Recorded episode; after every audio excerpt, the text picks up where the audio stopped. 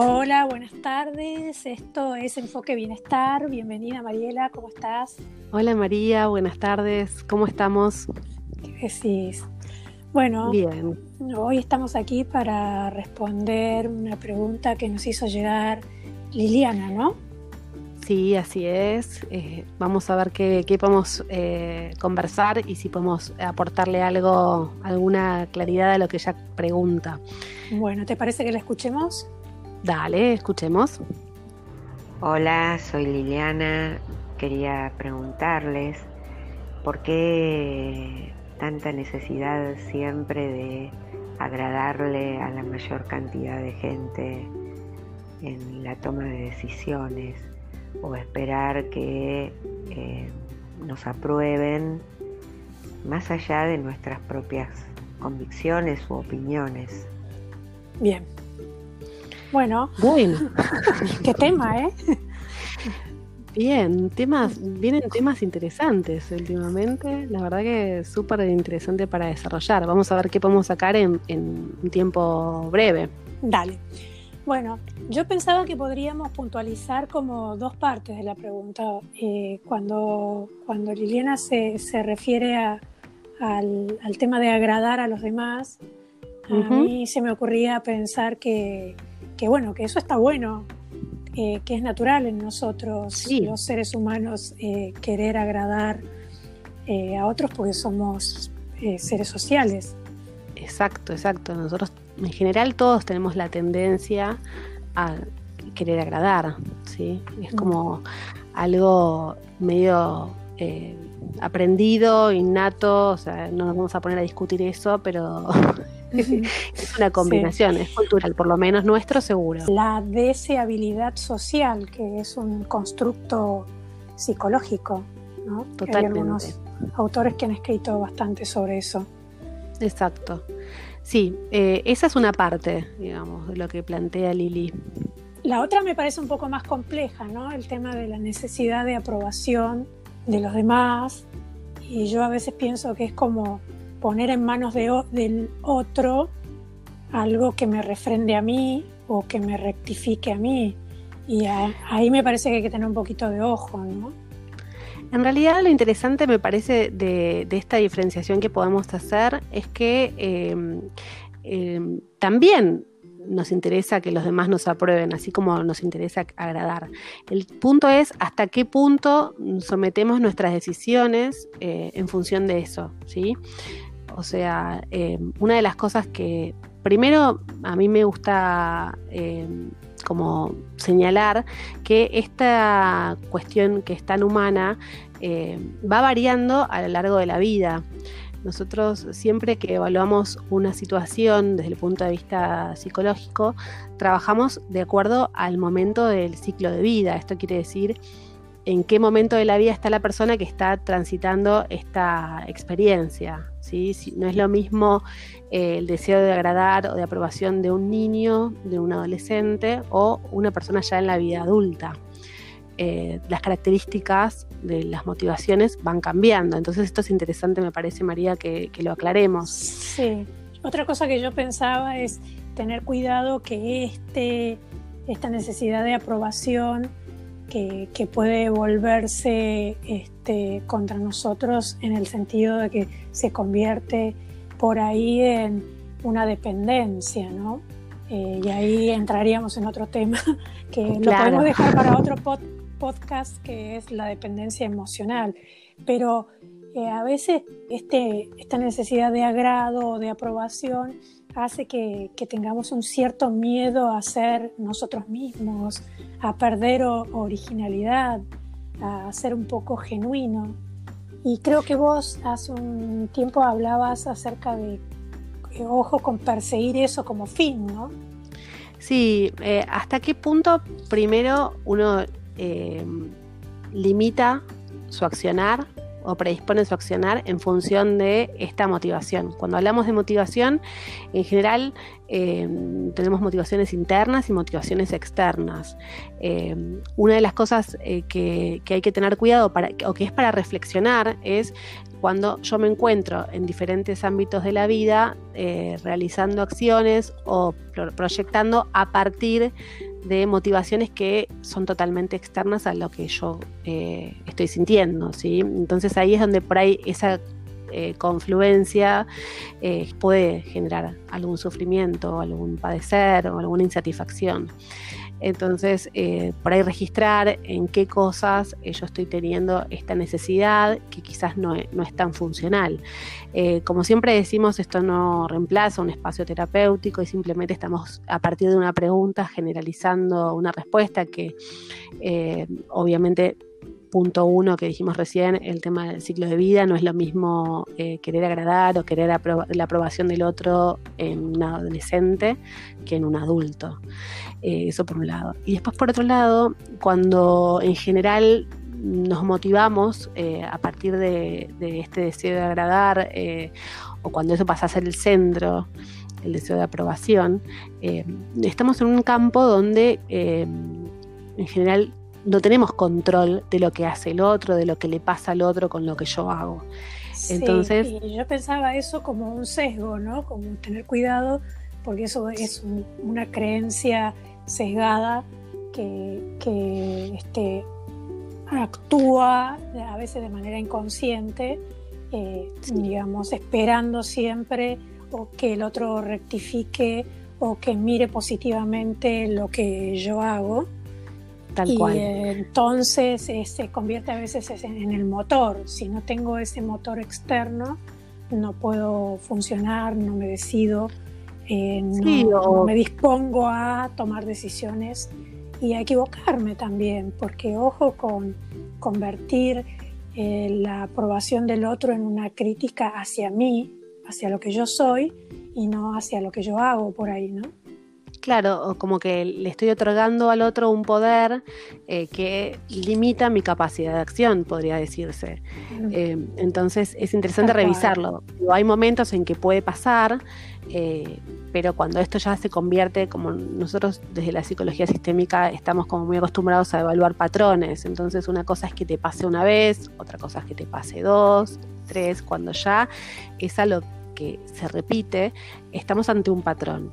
Y esto lo que nos permite es eh, evaluar esta conducta de una manera eh, sistémica e intentar eh, intervenir sobre esa conducta. Entonces vamos a ver qué pasa, qué, cuál es la creencia que está sosteniendo esa conducta. Y una cosita también que, que, está muy relacionada y que lo aprendemos desde chicos cuando tenemos mucha suerte, porque a veces es difícil y lo aprendemos de la manera más compleja, es la tolerancia a la frustración. O sea, esto de no, cuando entramos en, un ambiente nuevo, eh, no vamos a agradarle a todo el mundo, no necesariamente todo el mundo nos va a querer, ni todos van a querer ser nuestros amigos. Entonces poder desarrollar esta tolerancia a la frustración, que en general se hace en la primera niñez, o sea, y de hecho cuando empieza la escolaridad, es una de las cosas que te permite sobrellevar emocionalmente esto de no todo el mundo me quiere y estoy bien con eso, y nos ayuda a construir eh, una personalidad donde la aceptación a uno mismo con los defectos y virtudes y con la capacidad de aprendizaje eh, amplia como para decir, bueno, hay ciertas cosas que sí son factibles de modificar y que necesito mejorar, pero donde la motivación para hacerlo tiene o debería o idealmente debería estar relacionada con una motivación interna y no con una motivación externa. Bien, eh, tocaste un tema interesante allí que es cuando se forma esto ¿no? en nosotros y hablabas de, la primera infancia o de los... Yo creo que también es eh, interesante ver la relación que hemos tenido con nuestras primeras figuras eh, de apego parentales y que no está todo perdido tampoco, porque si no lo pude aprender allí, eh, por ahí también esta es una oportunidad, darme cuenta que me pasa eso, darme cuenta que, que tengo poca tolerancia a las críticas o, a las exigencias externas. O la mirada del otro, claro. Claro. Eh, este, hablaría un poco de, una autoestima débil. Eh, bueno, esto puede convertirse en una oportunidad para, trabajar y mejorar y volverme yo un poco esa figura eh, de, esa mirada que, me, que me, digamos, que me complete y que me que me valore si no lo, he, no lo he tenido, ¿no? Hablamos como de un apego más seguro y no tan eh, crítico, no tan exigente.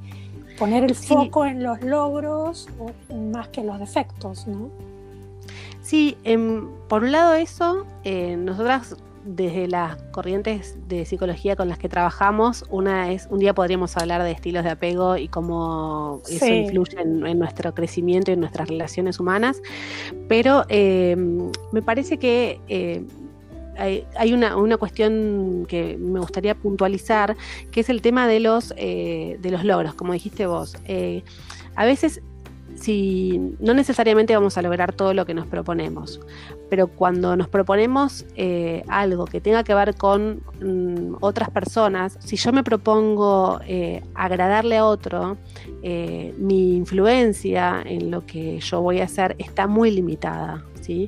Entonces, si yo me enfoco en en valores, como decías recién, en cuestiones, atributos personales que yo puedo desarrollar y de los cuales estoy convencida que quiero eh, tener, no sé, eh, habilidades, competencias, cosas que me hacen a mí una mejor persona de acuerdo a mi opinión. Eh, después, si logro o no agradarle a otro, va a ser digamos, menos importante, porque yo voy a haber hecho lo que yo tenía ganas de hacer, que era mejorar eh, como persona. Si yo ato mi motivación a, agradarle al otro y para eso construyo mi vida o hago todo lo que puedo hacer en función de eso y después no lo logro, eh, la frustración es muy alta y eh, por ahí el crecimiento no es tan valorado. Entonces es muy profundo esta situación y obviamente la pregunta que plantea tiene un montón de matices y no necesariamente tienen que ver con una baja autoestima quizás tienen que ver con, ciertas relaciones. No es lo mismo querer agradar en el ámbito laboral o querer agradar en el ámbito eh, personal, de relación de pareja, familiar, con los vínculos. Hay un montón de lecturas posibles, pero es interesante, me parece que cada uno pueda realizar esa pregunta, si le gusta, si le interesa pensar y eh, nos deja un, abanico de, posibilidades como para ir explorando y desarrollando. Sí, se me ocurría en la palabra contento a mí. Mientras te escuchaba vos, eh, pensaba, ¿viste el origen de la palabra contento? ¿Qué quiere decir contenido? Como un, como un bowls, como un caso que te contiene, ¿no? Y eso refleja eh, una cierta estabilidad o una cierta comodidad. Entonces a mí me parece que sentirte cómodo con vos mismo va a hacer que fluyas de manera natural y de manera genuina, y entonces eh, eso, eh, digamos, de manera indirecta va a conseguir la aprobación de los demás. Porque no te pasa vos, María, que, que a veces admirás o ves eh, personas a tu alrededor que por ahí no compartís nada con ellos. A veces incluso este, estás en desacuerdo con ellos, pero sin embargo son personas admirables porque las ves eh, felices, las ves contentas, las ves cómodas, a mí me gusta más esa palabra, cómodas como son, siendo. Me parece cuando, cuando mm, hablamos de, esto, a mí me resuena mucho la palabra compromiso, ¿no? ¿Dónde está ah. mi compromiso? Cuando, ¿Dónde pongo mis promesas? ¿no? ¿Dónde, mm. dónde eh, trabajo yo? Porque me parece que em, lo bueno yo siempre pongo el foco en, lo, los valores y en lo que uno puede dar para lograr lo que quiere. Después, si se logra o no, eh, ya es una cuestión donde seguramente, eh, siempre hay una frase que a mí me gusta que es, a veces se gana y a veces se aprende. Entonces, eh, muchas veces logramos lo que queremos y otras veces aprendemos de eso que, no pudimos lograr de una manera eh, que nos permite crecer como personas. Si nuestro crecimiento como personas está en, en dar lo posible, en hacer eh, lo, que, lo que queremos genuinamente. Eh, si después igual no logramos lo que nos propusimos, seguramente nos vamos a sentir más tranquilos que si nuestro objetivo estaba puesto en un factor externo que estaba fuera de nuestro control. O sea, yo a veces cuando, cuando doy clases eh, o estoy en cursos, una de las cosas que a mí me tranquiliza es saber que di todo lo que podía dar en ese momento y que quizás, bueno, por ahí me puedo preparar mejor o puedo modificar cuestiones eh, mías personales o técnicas, pero yo sé que me presento ahí dándolo todo y eso no quiere decir que le vaya a gustar a todos ni que todo el mundo se vaya contento o todo el mundo haya entendido lo que yo quise expresar, porque también está eso. Entonces, al soltar esta cuestión de, querer controlar lo que va a pasar, eh, yo me enfoco en controlar lo que sí puedo controlar y eso nos ayuda muchísimo a... Eh, por lo menos a mí, y lo veo que, a la gente que, lo trabaja, a estar más tranquilos, a tomar decisiones en paz y, bueno, y aprender, que es lo que hacemos todos los días, ¿no? que nos permite crecer como personas. Sí, también tener en cuenta que las opiniones vienen de, distintas personas, como decías vos, depende del vínculo que yo tengo con esa persona. Y también me parece que hay que aprender a chequear y a leer las críticas que uno recibe, porque mm, a veces hay críticas que son interesantes, que, como decís vos, y que nos abren la puerta para seguir aprendiendo, para aprender o corregir y a, veces pueden ser críticas eh, basadas en una competencia o en algo que, en un desinterés o no nos desvalorizan. Entonces también tenemos que aprender nosotros a tener un filtro, a tener un filtro tal cual y aprender a leer un poco eh, y no, no siempre tomarlo como una cuestión eh, que viene en contra de nosotros, de, de lo que somos, sino este, que vienen a corregir también o que nos vienen a ayudar, nos vienen a abrir una puerta. Entonces, esa opinión es solo una opinión que yo la puedo tomar o la puedo tener allí y yo después decido si cuánto de eso este, quiero,